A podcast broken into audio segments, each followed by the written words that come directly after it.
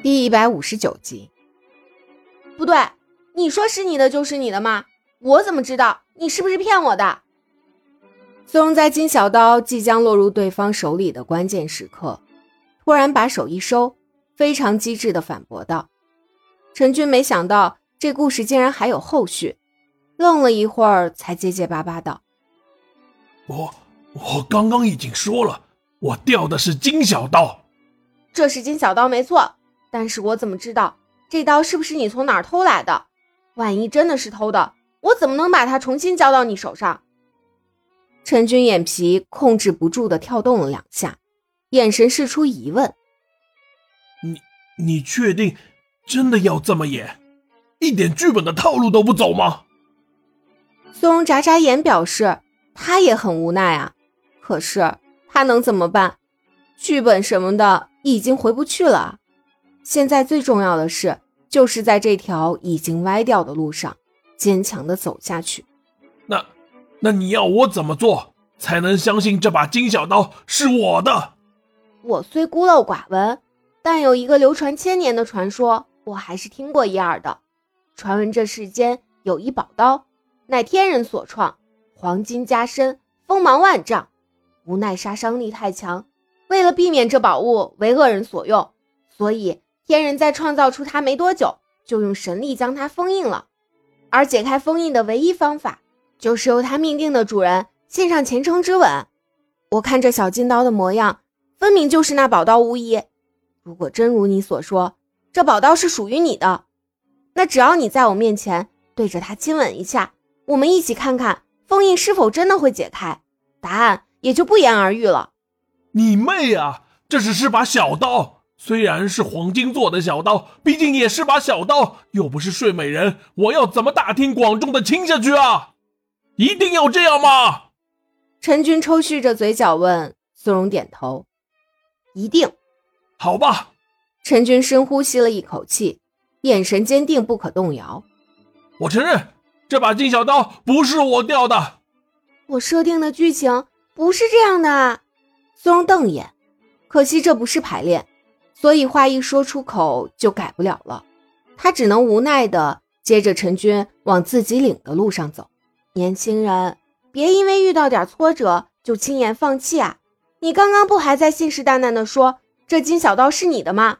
现在突然改口，我会很为难的。来，轻轻的、温柔的告诉我，你刚刚是不是多说了一个不字？好吧，这把金小刀是我掉的，请您还给我。陈军态度变得很快，苏荣拿着金小刀犹豫了半晌，为了让剧情顺利进行下去，只能放弃睡美人的计划，将小刀递了过去。陈军接过的一瞬间，忽然身子一倒，躺在了地上。苏荣吓了一跳，这又是什么情况？陈军在观众看不到的角度偷偷的眨了下眼，心里哼道：“现在我就把锅撂下，随便你们自己一个人怎么折腾。”老子都不奉陪了，这是在给我制造难题是吧？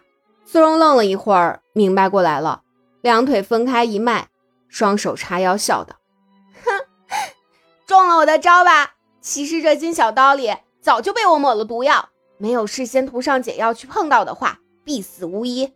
现在你的小命没了，这世上最聪明的人就是我了。”哈哈哈哈苏荣硬着头皮演完坏皇后之后。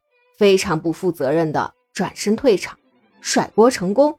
陈军躺在台上犹豫到底动不动，然后原定的男主按耐不住了，跑去问秦导：“呃，秦导，这剧被改成这样，我要什么时候才上场啊？”正巧这时候苏荣跑下来，一听这话，立刻凑上来：“你现在就可以上啊！”男主一脸欢喜：“呃真的吗？”虽然剧本已经被改得面目全非，但是对于他一个小透明来说，能上场露个面已经很不错了。所以听到苏荣的话，他一时也没反应过来，自己本来是个男主的事儿，一心光顾着感谢苏荣，还给他这个表现的机会呢。苏荣点点头，推他上台：“你先上去，仔细听我的旁白，接下来就是考验你实力的时候了。”我，我紧张，没什么好紧张的。你要相信你自己，嗯，好，谢谢你。男主收到鼓励，一脸感动的上台，没有注意到秦导在一旁同情的眼神。秦导这个时候已经彻底放弃挽救这部剧了，他能做的只有为自己可怜的演员们默哀。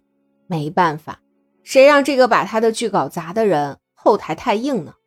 可怜的白君王子惨遭毒手，孤零零的尸体躺在人迹荒芜的森林里，即将变成过路野兽的食物。就在这个时候，邻国的王子黑马王子出现了。远远的看到一个身影一动不动的躺在地上，他直觉不对劲，靠近一看，发现这个人竟然是跟自己私交甚好的白君王子。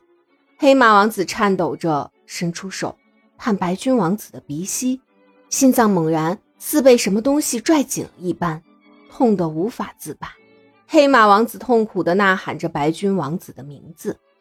旁白停顿下来，男主后知后觉地跟着喊道：“陈军，陈军，你醒醒！你怎么会躺在这里？到底出了什么事？是谁下的毒手？”黑马王子的呼唤声当然得不到回应，因为此刻的白君王子已经没了生命迹象。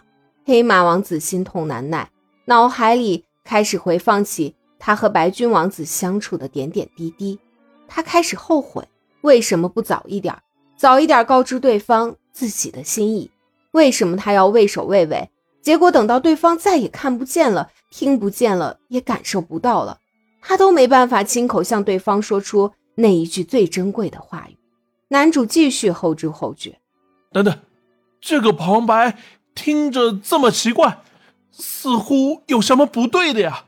旁白继续天马行空，丝毫没有意识到自己的思想跳跃的太快。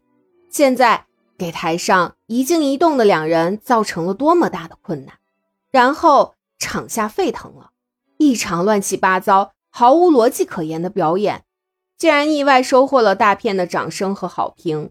果然，这个世界已经被腐女占领了吗？感谢您的收听，有爱一定要加关注哦。